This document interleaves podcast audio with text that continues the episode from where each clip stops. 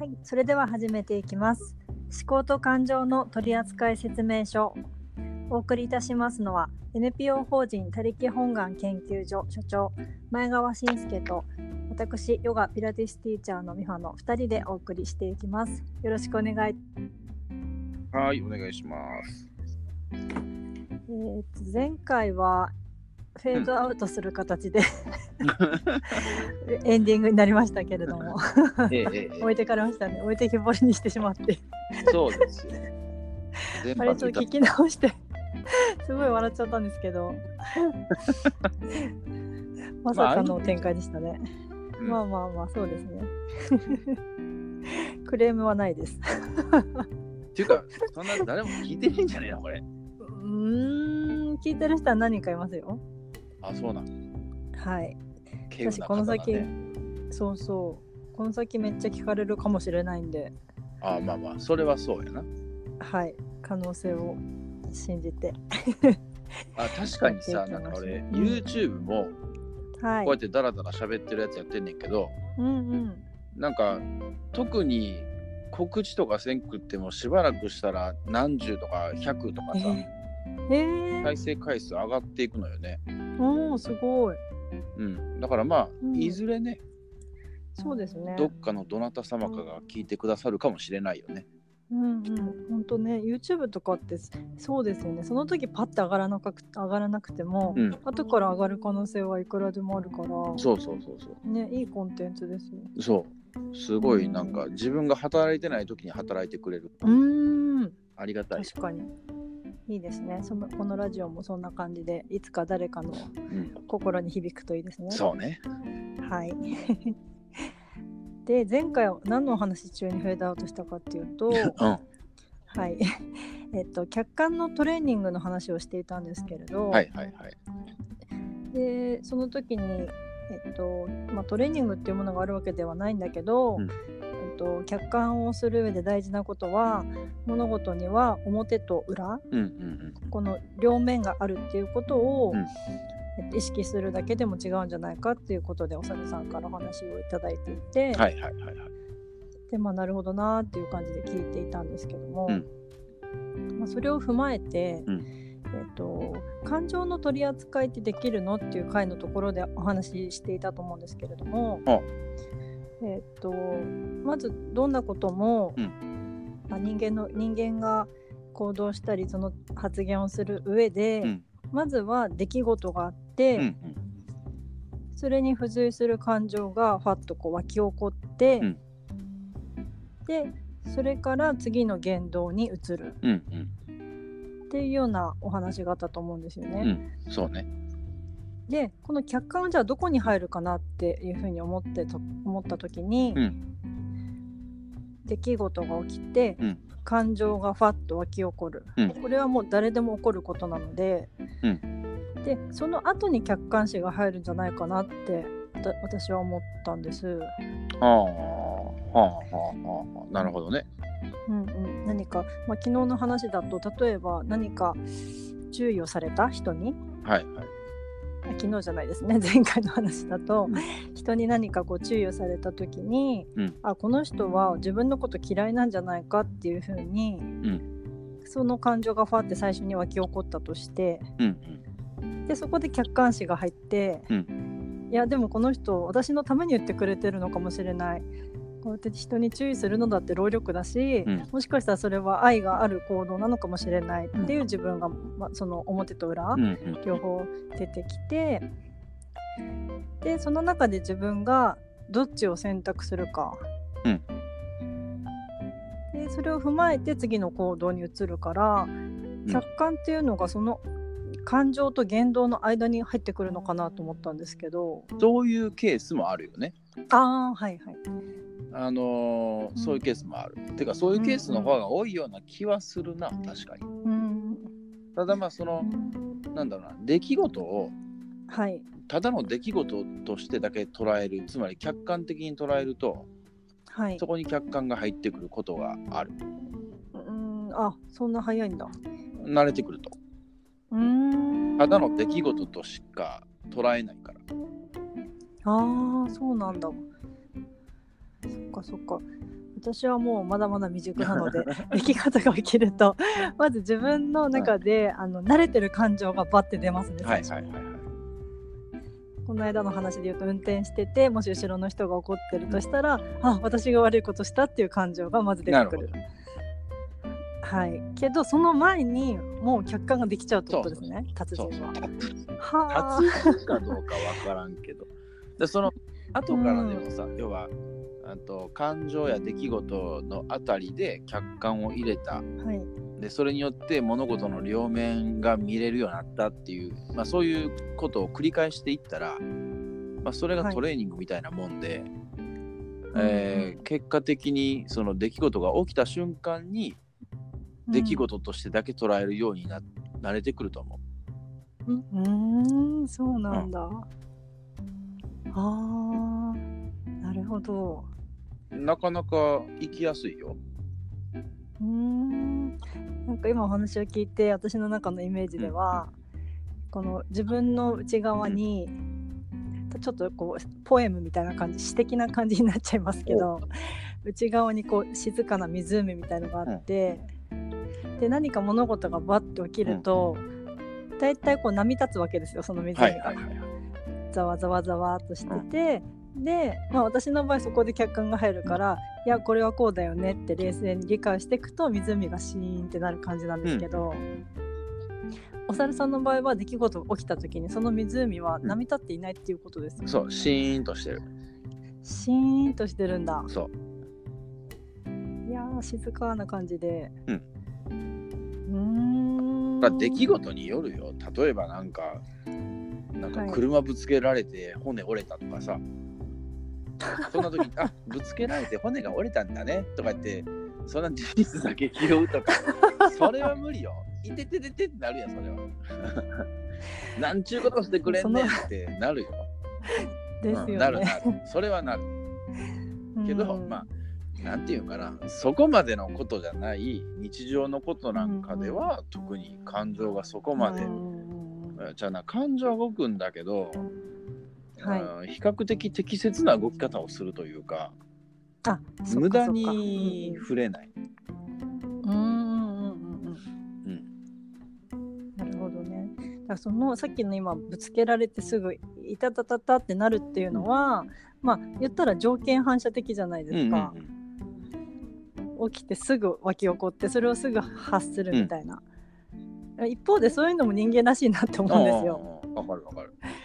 なんかすぐバーって泣いちゃうとか、なんかそのい一見ネガティブって言われてる感情でも、それを瞬時に出すっていうことでその人らしさが現れたりとか、うんっていうのもあるから全部が全部悪いとは思わないんですけど、まあ、生きづらさを感じてる場合だったりとか、そういうケースですよねうーん。まあ、だけじゃない。というか、客客観というものがなくして、うんはい、生きづらさを感じない人ってすごいなとは思うな。うん、だって主観つまり主観ってことでしょ、そうでです主観ってね。人それぞれが持ってるものでなかなか共有しづらいものなのよ。うんその人どうやってコミュニケーション取るんだろうってうん、うん何をどう共有するの？っていう気にはなる。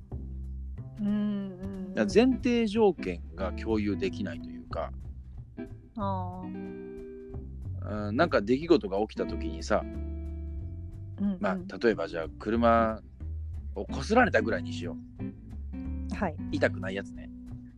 うんうん。車をこすられたっていうのはさまあうん。それだけやんか。事実としては。はい。はい。でもそれでなんかもうすごい腹が立つとか。うんまあそれって主観やん腹もううんすげえ腹立ってんねんっていうのは主観やんかうんでも腹立たへん人もおるわけやんそうですね。そこでその腹立ったみたいなものをこう押し付けられてもなかなか共有しづらかったりするのよね。あとなんか恨まれてんじゃないかとか。ああそうねあるよね。あの人す最近なんかすごい私のこと見てたとかねどんどん膨らんでっちゃうみたいな。絶対あの人だとか。でも例えば、うん。海外とか行ったらさ車、はバンパーなんか特にそうやけどあうん。のちょこちょこちょこちょこぶつけるためにあるようなうん。部分ですかっていうぐらいよくコツコツやってるから、なんかねそうみたいですよね日本と全然違うその感覚とは全く違うやん。うん。その感覚が全く違う両者が共有できるものって事実だけじゃない、そうですね。車ぶつけられた、うん。まあ、こすられたっっていう事実は共有できるやん。うん。でそれに対してめっちゃ腹立つとかなんか狙われてんちゃうんかっていう主観を持つ人と、まうん。ああのこれぐらいは普通だよね。まあその普通っても主観ないけどな、うん。これぐらいは私たちにとって普通だよねっていう主観を持つ人と。うんうん。なかなか普通ふ普通というかあのスムーズな対話は難しいよね。うんそうですね。なんかその今の国で言うと例えば日本人だとこういうふうに考えがちとか、あと地域柄とか、うん、丹波の人はこういうこういう考えになりがちとか、あとまあ女性だとちょっとこういうふうになりがちとか、はいはなんかそういうのはありますよね。でその普通はさとかっていうその普通っていうのがもう主観なのよね。そうですよね。でその普通の押し付けってあるやん。うん知らんがなって俺はよく思うんやけど、うんうんでそこはもう客観的事実だけをまず共有したいのよね。うんうんその普通とかっていうのは主観だし解釈が入ってきてるし、うんうんそこをまず分けたところからスタートしないとなかなかコミュニケーションがうまく成立しない。そうですね。うん。ただこの私たちこのこういう客観の話とかしその何回もねやりながら、で私もやっとそういうことかみたいなのが分かり始めたぐらいなんですけど、はいはい普通に一般の人普通にって言った一般の人っていうのはこういう勉強する機会もないし、うん。でまあ興味ない人もいるかもしれなうんいし、うん。ある種めっちゃ鈍感な人で、なんかそこに全然不都合を感じないっていうか、はいはい。コミュニケーションもちゃんと取れてなくてもなんかなんとなくでいいみたいなうんうん人種もいると思うし、そういういろんな人が溢れてる中で、コミュニケーションって取れるんですかね？うんどうだろうね。まあこれからさ日本がさ、まあ、今どんどんインバウンドとか移民とかみたいな話になってるけど、うん。海外からどんどん人が来るようになるとちょっとはその、客観視というものを覚え出すのかもしれへんけどね。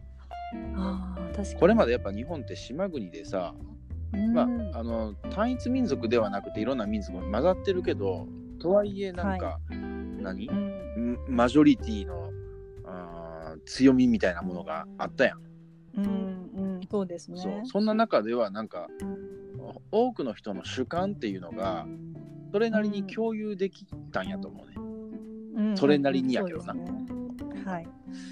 だからそこまで不都合を感じなかったのかもしれへんけどうん。全く異なる文化の人たちが入ってきた時にこれまでの普通が普通じゃなくなったらさそうですね。そういう客観視みたいなものがより重要になってくるから。うん。まあそれに気づいてくれたら俺は非常に楽なんだけどね。生きやすくなるんだけど。そうですよね。お猿さんのベースでもうその客観っていうのが入っちゃってる時点で、もう主観だけの人とは会話に会話が成り立たないんじゃないですか。成り立たないんですよ。そうですよねきっと。はい。そうなんです。うんだからうんまあ先方がそれを求めてるか求めてないかわからんけどはあと話の整理をしたくなる俺は。いうん。まず事実から共有しようかみたいな感じで。うん。であであなたは腹が立ったんだね。あなるほどなるほどみたいな。うんうん。ただまあ事実はこれっていうことやなみたいなね。うん。そうやって主観と客観をこう分ける作業をしていかないとちょっとしんどいな、そうですよね。主観を押し付けられてもなんかあそうそうタイムリーにさ、はい。